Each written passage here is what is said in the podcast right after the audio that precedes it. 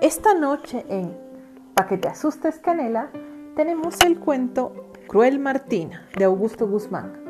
Apaguemos las luces y escuchemos. Martina había nacido y crecido en la empingorotada casita de dos piezas, angosto corredor, paredes blanqueadas y techo rojo, protegida por un pequeño batallón de tunas que se desparramaba sobre el tajo brusco de la pizarrosa quebrada. Al fondo discurría brilloso el hilo de agua descolgado de las montañas para el centro del encabritado pueblo de Totora, cuyas anfractuosas secciones se juntaban por recios puentes de cal y piedra. La casita de su madre, doña Epifania, tenía por la espalda, donde medraban frescos los nopales, la quebrada Supaichincana y por el frente la estrecha, empinada y retorcida calle del Diablo. Tal vez para conjurar ambos diablos, el español de la calle y el quechua de la quebrada, plantó en el encalado espinazo de su techo una airosa cruz en cuyos brazos solían posarse los pájaros a la salida del sol. Doña Epifania era una mujerona erguida y de respetable estatura.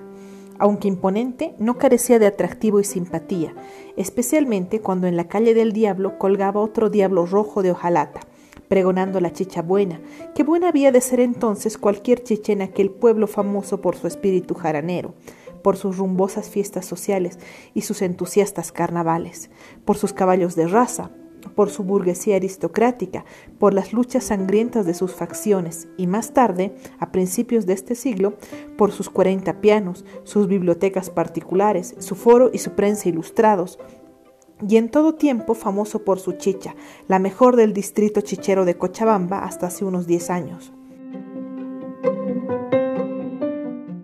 Doña Epifanía vendía a sus parroquianos la chicha con jayachico, cualquier plato con picante para abrir las ganas de beber. Desde las 3 de la tarde, hora en que los jóvenes y caballeros comenzaban a aburrirse y se juntaban por grupos en los banquillos de la plaza indagando la supercalidad de la chicha. La tienda de Doña Epifanía no siempre era preferida a causa de estar alejada del centro y en calle trepadora. Su negocio corriente lo hacían los vecinos de la propia calle, desde la plazuela de granos hasta el cruce de Carihuacachi. Sin embargo, al regreso de las cacharpayas, la gente distinguida, buena parte del cortejo masculino, se quedaba en la chichería de Doña Epifanía. En el pueblo, de costumbres españolas, se llamaba con voz quechua cacharpaya a la despedida que amigos y familiares hacían a los viajeros en las goteras del pueblo, llevando chicha y también alguna comida.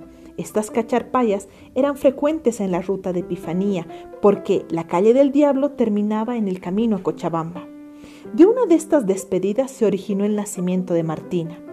El hombre que el destino había elegido para su padre era un borrachín alegre, musicante y mujeriego apodado el Tunas Molle porque alguna vez propuso entre copas que le sirvieran una ensalada de su invención, rodajas de tunas con racimos de molle en aceite y vinagre. El calavera pulsaba la guitarra con sonoridades metálicas y sollozantes trémolos, mientras acompañaba el canto de inflexiones entre gallardas e implorantes.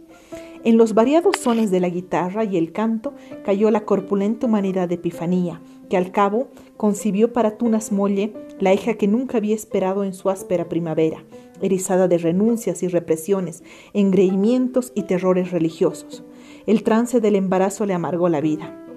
El borrachín, fecundo pero parasitario e improductivo, aunque era un simple comparsa de los gastos en las parrandas, presumía de distinguido y no quería ser padre de una criatura de vientre de chichera, por lo que comenzó una ofensiva de reproches y de muestros encaminados a sostener un proyecto abortivo. La infeliz Epifania hubo de someterse a incontables pruebas, desde levantar un costal de mucu de cuatro arrobas hasta rajar leña detrás de las pencas del despeñadero. Una serie interminable de bebedizos, a cuales más amargos le provocaba dolores insoportables al vientre, en cuya generosa matriz cobijaba, recóndido e invulnerable, el nuevo ser inocente. Para dramatizar el tratamiento de frustración, el filarmónico bellaco golpeaba duro a su concubina con sus manos ágiles y despiertas de artista. Ella sufría como un animal silencioso y desdichado. Pero nada lograba la evacuación del feto. Derrotados ambos, lo dejaron crecer desde los cinco meses, cuando la curvatura abdominal del embarazo comenzó a pronunciarse en forma incontenible. Creyó morir del parto, y en efecto murió, a los pocos días del suicidio de Tunas Molle, que en estado de frenesí alcohólico se desbarrancó en el Supaychincana, llevándose en el cuerpo semidesnudo los espinillos de las tunas que cuajaban el singular huerto de doña Epifanía. La desamparada infancia de Martina pasó detrás de las chumberas que constituyeron su primera impresión vegetal y su primer mantenimiento escondidas de su tía Petrona, quien vino a ejercer las veces de madre entre sobrios cuidados y enérgicas palizas. Tía Petrona era una vieja picantera, escabechera y choricera que negociaba en la playa del río los domingos de feriado, vendiendo a la puerta del tampo su apetitosa mercancía a los negociantes de ganado. A la muerte de Epifanía se instaló en la casita de techo rojo, tomando a su servicio auxiliar a la Emilia, sirvienta nativa de la difunta en reemplazo de la suya, que al sentirse redondeada de formas le dio modos de emanciparse. Prácticamente tía Petrona trasladó el negocio de la playa a su nuevo domicilio. Allí se remachó judicialmente mediante una adjudicación en remate por las hipotecas que pesaban sobre la casa desde el tiempo de la compra hecha a crédito por Epifanía. Todos sus ahorros se quedaron en la casa. Menudo trabajo el de cuidar a la pequeña para cuya alimentación tuvo que criar un par de cabras que ramoneaban en las laderas vegetadas de la quebrada. Martina se llamó la criatura que llegó a la vida causando la muerte de su madre. Durante un año y dos meses creció junto a los exhaustos pechos de su protectora, causándole, con sus necesidades diarias, molestias sin cuento compensadas solamente por el cariño y la alegría maternal que nace de toda mujer que cría. A los 14 meses, después de muchos ejercicios, Martina se plantó sobre los carnosos, sonrojados y menudos pies y echó a caminar desde la cama hasta el rincón donde se conservaba la chicha en unos cántaros redondos de arcilla bermeja. El acontecimiento arrancó a la tía Petrona un grito de alborozo que fue a perderse entre las carnosas pencas donde se abrían como canarios dormidos las amarillentas flores del tunal. La Martinita se ha caminado solita de repente, si no tiene pues más que un añito mi Martinita. Al cumplir los cuatro años, el mismo día de su santo, la llevó a confirmar ante el obispo de la diócesis que a la sazón hacía su visita pastoral a la provincia. Y para juntarlo todo en una sola fecha, le hizo también el Luma Rukutu, o primer corte de cabello. Apadrinaron el acto los esposos Méndez Rico, acaudalados yungueños, que ya habían patrocinado su bautizo Vestida de pollerín celeste, blusa blanca, con adornos de encaje y zapatos de charol, Martina se despojó de la cinta rosada que ceñía su cabeza y entregó su oscura y sedosa guedeja a las hábiles manos del peluquero Tapia, que de inmediato le compuso hasta seis trencillas. El primer corte de tijeras lo hizo el padrino don Serapio Méndez, depositando la primera trencita en una charolilla de plata con un tributo de cuatro libras esterlinas, a cuyo brillo y sonido fascinador recorrió entre los circundantes un murmullo de aplauso y admiración. Luego la madrina, doña Dolores Rico de Méndez, cortó la segunda trencita y cogiéndola de su escarcela, depositó discretamente otras cuatro medias libras de oro, también inglesas. Los demás invitados principalmente dieron monedas de plata de un peso boliviano, hasta que el barbero procedió al corte total del cabello y afeite de la infantil cabeza en el patiecillo de la casa. Y entonces comenzó la fiesta, almuerzo, chicha, bailes y cuecas con música de armonio y violín. Martina, retraída del juego bullicioso de chiquillos y chiquillas que habían llegado con sus padres, apareció luciendo sobre la pelada cabeza un vistoso pañuelo punzón de seda. Se entretenía con una petaquita de cuero, imitación de las grandes, que las traían muchas de Santa Cruz. Una hermosa muñeca de trapo de importación europea que le regalaron ese día. La examinó con indiferencia y la arrojó a los conejos de la cocina, alborotándolos con el exótico presente. La niña fue creciendo robusta, mientras en la joroba de una pequeña vasija vegetal tutuma que le asignaron, la mía golosa el arope blanco y el arope rubio, subproductos de la chicha que la tía Petrona resolvió fabricar en la casa. Los hartazgos inolvidables de Martina, hija de Tunas Molle, fueron los de comer tunas que producía la casa. Unas veces sola y otras con Santusa, la sirvienta, y Mozuela, perfeccionó la técnica de sacar el fruto de enojosa cobertura y extraer la codiciada pulpa. En el verano lloverizo, el paraje totoreño de 2.800 metros sobre el nivel del mar se encendía dulcemente. Tía Petrona bajaba con Martín y Santusa a una poza del Supaychincana y quedándose en camisa entraba en el baño con sobresaltos nerviosos. Santusa rehuía a la entrada, cobarde, probando el temple del agua con los pies unas diez veces, hasta que tía Petrona la animaba con tranquila resolución a flotar en los brazos de una y otra, chapoteando alegremente en el remanso. Tía Petrona dio al antiguo negocio de doña Epifanía nueva jerarquía de casa de quinta, al instalar en el corredor una mesa larga donde venían a comer por lo menos dos veces por semana grupos de personas dedicadas a alguna celebración. En poco tiempo se hicieron famosos los platos de pichón, de pato, picantes y asados de tía Petrona, que así pasó a vivir más holgadamente, aunque sin disfrutar de descanso alguno. Martina pasó la infancia sin escuela y entró rápidamente a la pubertad. Sus cabellos negros y lucientes, partidos por mitad de la coronilla a la frente en dos trenzas, caían a sus espaldas de modelados hombros y alguna vez sobre sus pequeños senos redondos, apretados por un corpiño que modelaba con tempranas turgencias el busto. En realidad era mucha mujer en solamente doce años. Su tez de retostada palidez, uniforme y tranquila, sus ojos oscuros, de pestañas rectas y de un mirar digno y apacible. Los domingos de misa obligatoria iba con Petrona y Santusa vestida de cholita lujosa con mantilla de flecos, pollera de terciopelo y zapatillas de charol con medias encarnadas. Llevaba, en vez del reclinatorio de las aristócratas, una felpuda alfombra cuadrada, con picoteada guarda de lana gruesa. Comenzó a divertirse tanto en el carnaval sin darse a la carne como aplicarse a los oficios religiosos de la cuaresma. En pocos años alcanzó el prestigio de ser una chola seria y distinguida. Pasaron los años, la casita blanca de techo rojo perdió su aspecto coquetón y limpio, aunque no su carácter pintoresco. Las lluvias deformaron el techo y lavaron el blanco de las paredes. La cruz de palo de sauce torcida y rajada fue cediendo de su sitio y al cabo cayó sin que nadie se cuidara de reponerla. La plantación de tunas, emplazada en un terreno proclive al escurrimiento, se redujo a la mitad. Tía Petrona envejeció como la misma casa y se tornó enfermiza. Santusa se independizó a raíz del primer desliz que le trajo el primer hijo y Martina, la hija de la olvidada Epifania, y del Tunas Molle agotó la adolescencia y juventud hurtando el cuerpo a la seducción y al casamiento con una terquedad de mula inconquistable. Los requiebros, los piropos y las proposiciones amorosas, lejos de encenderla en ruboroso contentamiento, le encendían en furia incomprensible, que se traducía por coléricas reacciones de agresiva torpeza.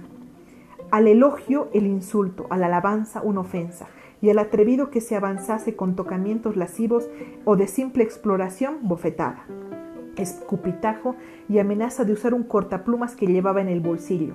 Nadie podía con ella. El negocio de los platos criollos acabó por reducirse a una picantería con mesa y brasero a la puerta y apenas un cántaro de chicha, cuya clientela formaban los bayunos de viernes a martes. Fleteros que entraban al pueblo y salían de él por esa ruta, empobrecieron.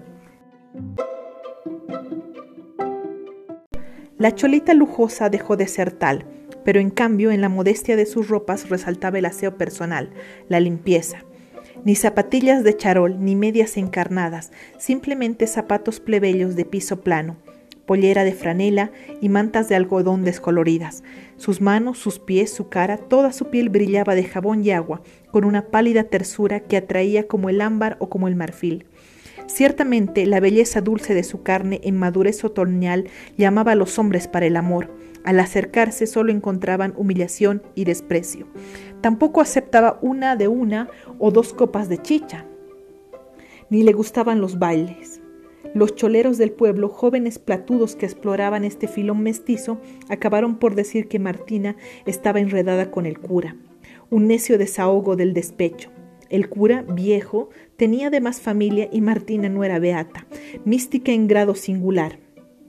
Iba los domingos a misa y comulgaba por cuaresma.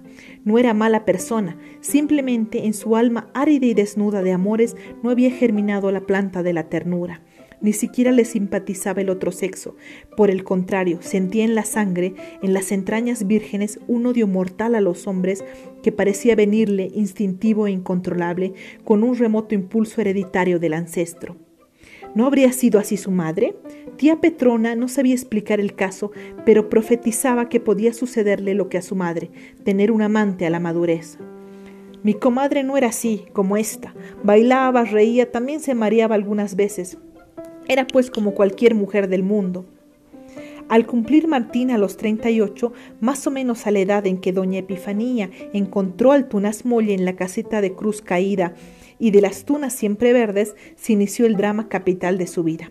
La prefectura envió a Totora a un flamante corregidor de apellido Ardiles, de 30 años a lo sumo, guitarrista, cantor, mujeriego y muy bien encarado sujeto, quien al punto en rueda de con tertulios, recogió el caso célebre de una inconquistable Martina.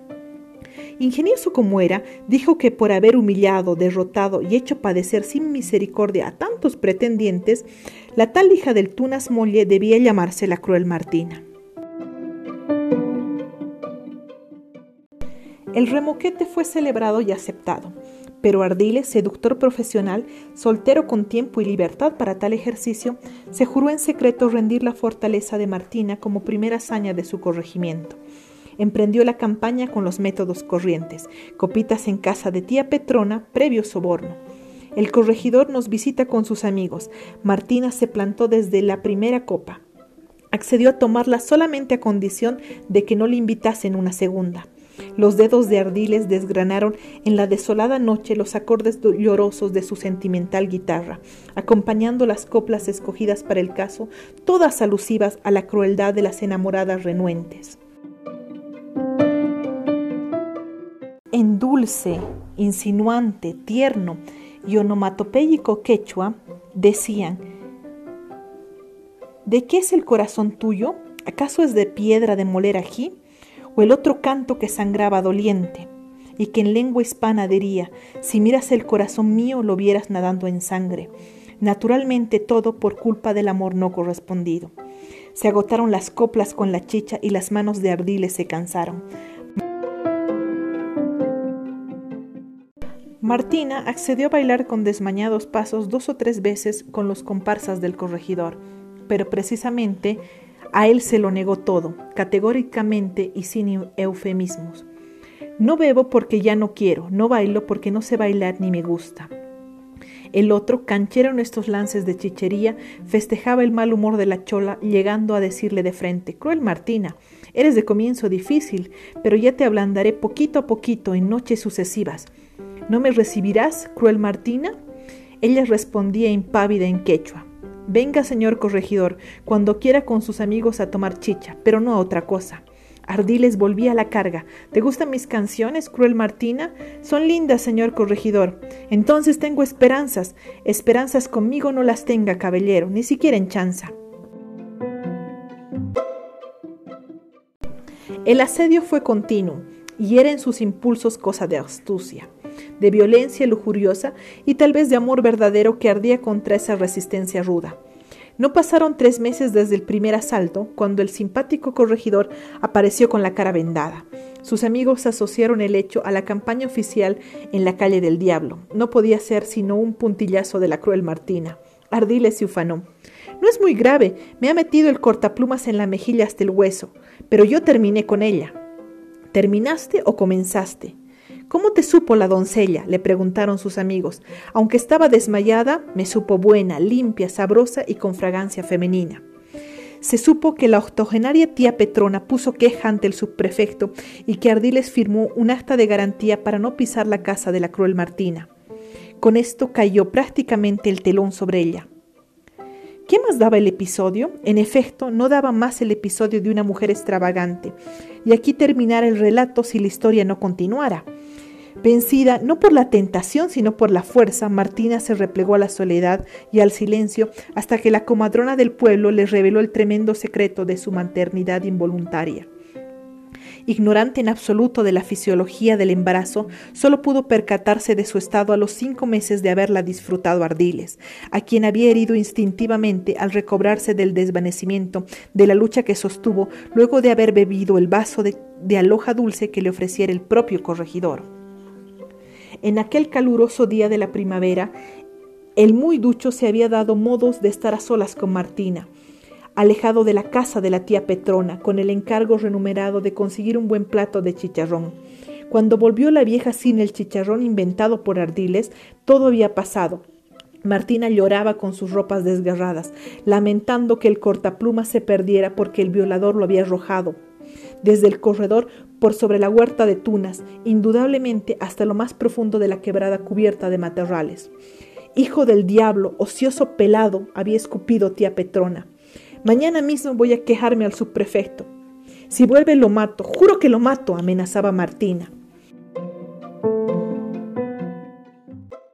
El nuevo ser que curvaba como un firmamento su vientre rebelde y ultrajado se puso a obsesionarla como amenaza implícita en el fondo de ella misma. Desde el impacto de la revelación lloraba sin consuelo porque iba a tener hijo como otras lloran por haberlo perdido. Sin embargo, nada hizo por secundar los frecuentes consejos acerca de esfuerzos musculares, de tocamientos y de hierbas a tomar que podían procurarle el aborto. Un oscuro terror orgánico, especie de miedo visceral, la poseía paralizándola en los proyectos pero al correr los días en sus entrañas, como juntando por los microscópicos caudales de los vasos sanguíneos y secretores, brotaba un río violento de despecho y de odio que la recorría entera y caía como una cascada de fuego sobre su inteligencia atormentada. Desnutrida, demacrada, fantasmal, desvelada, con los ojos abiertos a una realidad que no parecía temporal ni suya, la mal llamada cruel Martina soportó el trance en tensiones contrapuestas hasta los siete meses pasados de su dramático embarazo. Y de pronto la tempestad de sombras y de fuego que le envolvía se disipó. En sus ojos extraviados nació una claridad apacible de amanecer campesino. A los ojos exangües de gesto rencoroso y altanero, asomó como un botón de rosa en primavera el tímido encanto de la sonrisa, y mientras maduraba, doliente, su cuerpo descuidado por el abandono y el desconcierto, toda ella parecía firmarse en un gesto de integridad señorial, que no era, no, resignación cristiana ni orgullo luciferino, sino ciertamente las dos cosas a la vez, un rudo sentimiento de seguridad, de problema resuelto y camino encontrado. En su fondo había pasado, como una ronda ángelo-demoníaca, la batalla del bien y del mal, para dar paso a un conato de revancha en vigilante acecho que parecía haber resuelto extrañamente sus complejos de dolorosa humillación y resentimiento.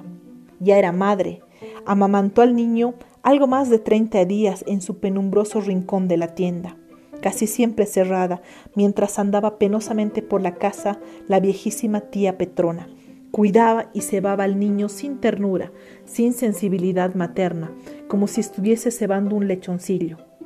Tía Petrona percibía algo irregular en esa madre primeriza, pero lo atribuía con razón a su carácter desequilibrado y al hecho de la maternidad forzada. Tú no quieres a tu hijo como cualquier madre, le reprochó una mañana. Es que tampoco soy como cualquier madre. Yo no he nacido para esto. Ese corregidor no es de aquí. Nunca lo hemos conocido en el pueblo. Estoy segura que se trata del mismo diablo. Pudiera ser, pero estos forzamientos no son raros en los pueblos y los cometen personas conocidas y distinguidas. Con eso yo no tengo que consolarme. El chico este no va a venir a dejarme vivir y me llena de vergüenza. Esto no se va a quedar así. Estaría bien que vayas a confesarte. Hace mucho tiempo que no oyes misa. Una mujer como yo no puede entrar al templo. Para librarme de esta afrenta, yo sé lo que tengo que hacer. Lo único que te pido es que no te metas. ¿No será pues que piensas botarlo al supaichincana? contestó la vieja con enfado sarcasmo. El hijo que me ha dado yo se lo voy a devolver al padre. Es muy niño para entregarlo a nadie. Espera que crezca. Yo no pienso criar guaguas, tía Petrona. Yo puedo criarlo como te he criado a ti. Si a ti te gusta criar niños, deberías tenerlos. Eres tonta y nada sabes. ¿No ves que yo soy una vieja, pero demasiado vieja?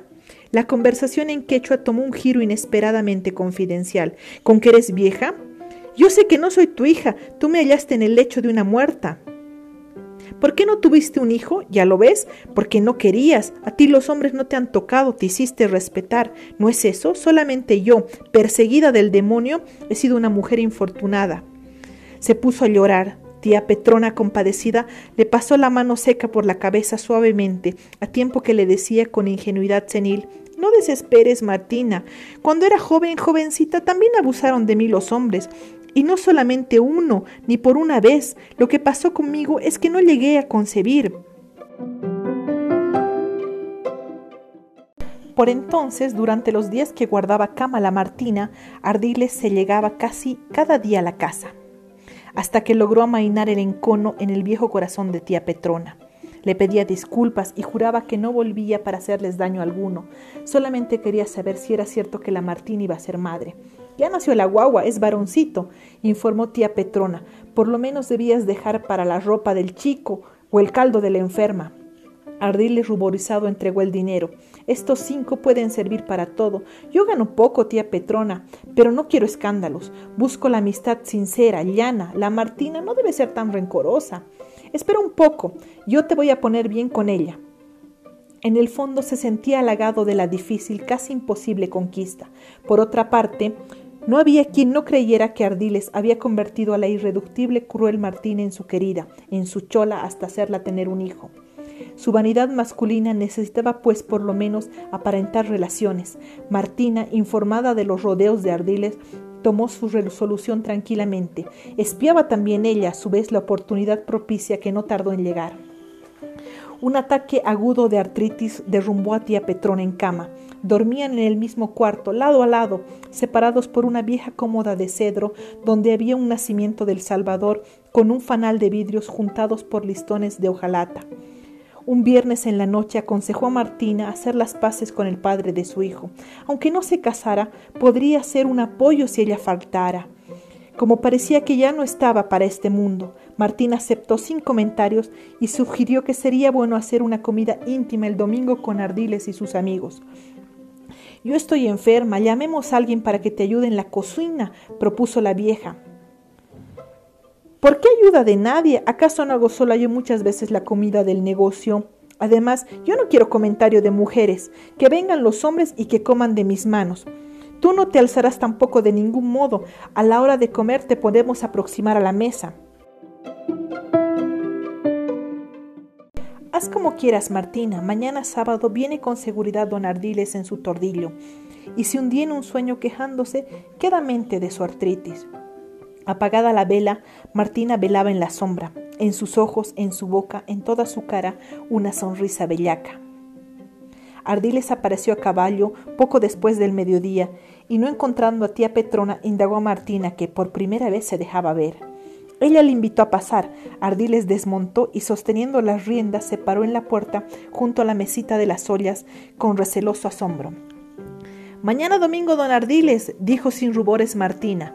Tía Petrona dice que vengas a comer a las tres y media, una ahorita, con tus amigos. Eso nomás tenía que avisarte, porque ella está un poco enferma. Ardiles se animó. Tía Petrona había cumplido. ¿Alguna fiesta, Martina? ¿Qué celebran? ¿Qué festejan en la casa? Es despedida, don Ardiles. Estamos pensando irnos a Pocona.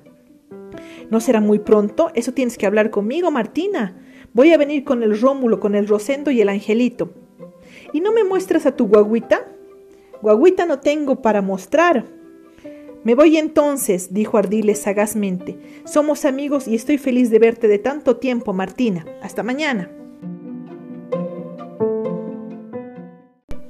El domingo, pasada las doce, Martina se sentó en el banco del corredor inclinado sobre sus viejos pilares de molle, con el niño entre los brazos, mientras el sol de octubre clareaba refulgente sobre el empedrado del pequeño patio y en el alegre verdor del bosquecillo de tunas. El pequeño se prendía el pezón golosamente con su ambiciosa boca de sanguijuela.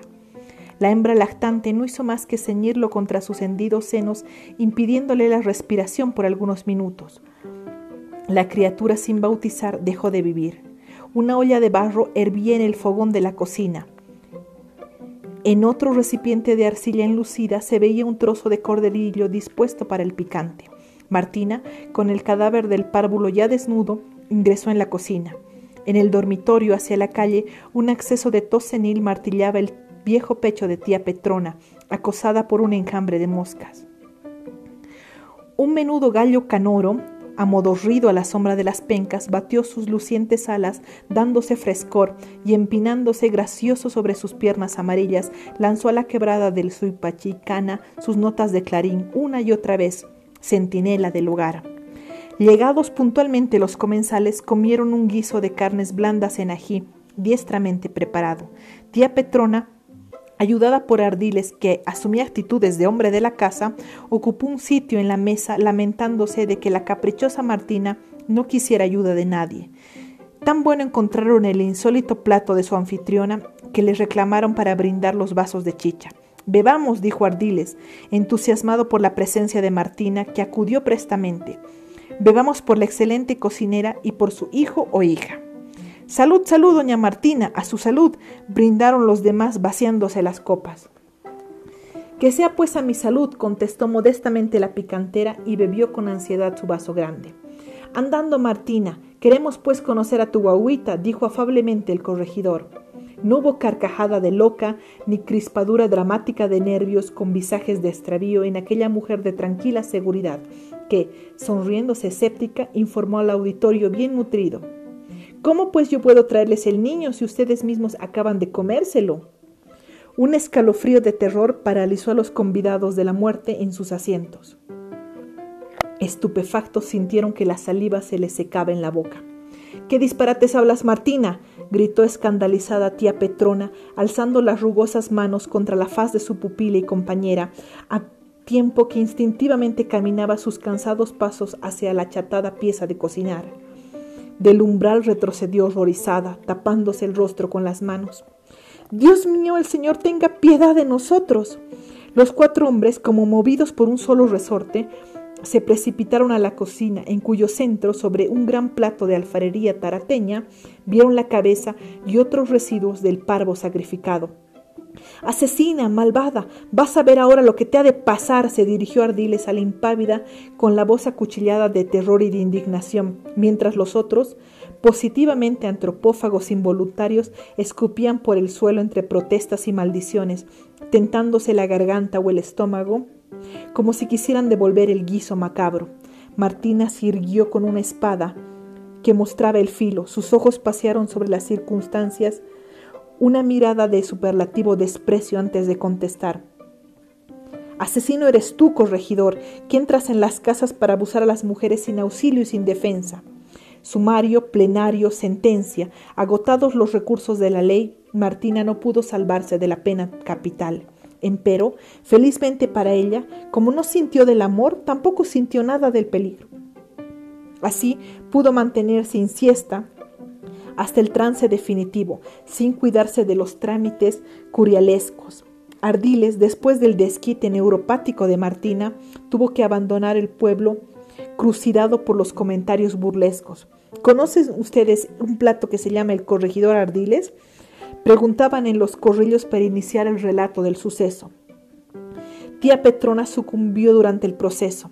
Fue la única persona que sostuvo, por natural inducción, la teoría de la irresponsabilidad legal admitida originalmente en el Código Penal Boliviano de 1829, en su artículo 26. Tampoco se puede tener por delincuente ni culpable al que comete la acción hallándose dormido o en estado de demencia o de delirio o privado de uso de su razón. La vindicta pública tuvo que satisfacerse con la ejecución de la sentencia en el mismo pueblo. El piquete era de ocho rifleros y un tambor para el recorrido. Resabio del atuendo judicial de la colonia, venía también el jumento clásico. La multitud se agolpó a la puerta de la cárcel, colmando la expectación el claro día a la hora once. En medio de dos sacerdotes franciscanos apareció Martina vestida de negro, los ojos vendados, la cabeza descubierta y las manos amarradas. Dos hombres del concurso la cabalgaron sobre el apacible jumento. Rompió el tambor el compás de la marcha y el procesional cortejo se movió por la accidentada calle. Un silencio religioso de duelo dominaba el paraje y la villa. A cierta distancia, Martina forcejeó por liberarse las manos. El fiscal ordenó que le aflojaran las cuerdas y ella, al conseguir lo que quería, se quitó con una mano el pañuelo de los ojos. El incidente provocó cierta dificultad entre los conductores, pero la gente pidió a voces que la dejaran como estaba y así quedó. A momentos el aslo remolón se detenía para alcanzar, con el abosalado hocico, las plantas que avanzaban al camino desde la quebrada de su paichincana. Estaban precisamente por debajo y frente a la deteriorada casa de la tía Petrona. Martina se irguió sobre su rústica cabalgadura y hundió en penetrante mirada de inspección y reconocimiento sus ojos negros en el paraje familiar. Fue solo un instante, que pareció consternar al público porque algunas mujeres contuvieron un sollozo de cristiana conmiseración. En el cruce del camino de Chimboatita con la calle del Diablo, llamado Carihuacachi, apareció el patíbulo compuesto con adobes y un tosco madero rectangular a cuyo lado se veía también un ataúd pintado de negro. La multitud hizo un rumor de expectación. Martina, impaciente con su jumento, rompió al paso una varilla de las plantas del camino y produciendo con sus labios un apretado sonido estimulante de entusiasta besuqueo, dio de varazos al animal en las ancas hasta imprimirle un aire vivo de trotecillo casi juguetón que arrancó a la multitud una cerrada exclamación de festivo asombro.